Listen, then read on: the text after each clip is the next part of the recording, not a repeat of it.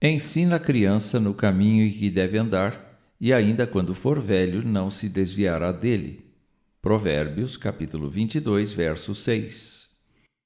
O contexto desta passagem está relacionado à cultura israelita, legislada pela Torá, a lei do Senhor dada a Moisés. A proposição para Israel era ser um Estado teocrático no qual os princípios da convivência com Deus, com a família e com a sociedade deveriam nortear todos os israelitas e estrangeiros residentes no país. Nos tempos em que o autor escreveu este provérbio, ensina a criança no caminho em que deve andar, havia a compreensão de que é Deus quem dá a vida, a respiração e tudo mais.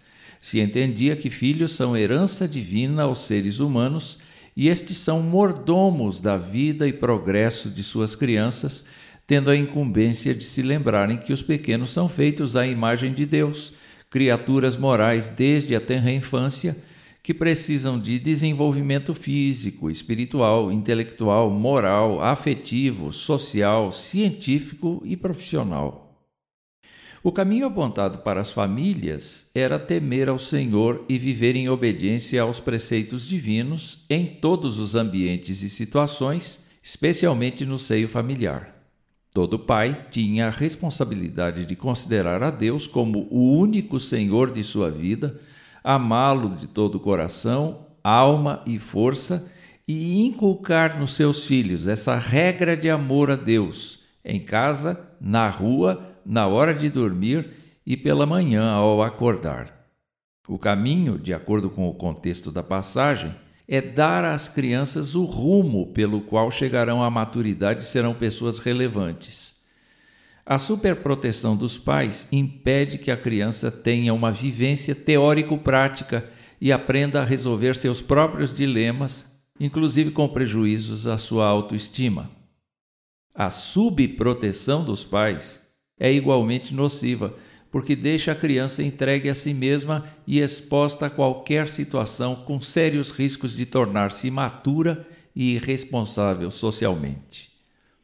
Numa sociedade como a nossa, de extrema pluralidade espiritual, religiosa e arreligiosa, várias linhas de educação dos filhos são idealizadas e prometem resultados. O provérbio previne: se a criança for bem ou mal educada, tenderá a seguir esse caminho pelo resto de sua vida. Obviamente, conhecemos casos em que isto não aconteceu. Crianças bem criadas se tornaram um peso social e destruíram sua família. Ou então, crianças criadas sem estrutura familiar vieram a ser grandes figuras da história. Todavia, estes casos são exceções e não a regra. Ensinar a criança desde cedo a respeitar a Deus e a Sua palavra é importante para a sua formação moral e espiritual. Os pais devem fazê-lo tanto pelo seu conhecimento pessoal de Jesus Cristo quanto pela prática cristã diária.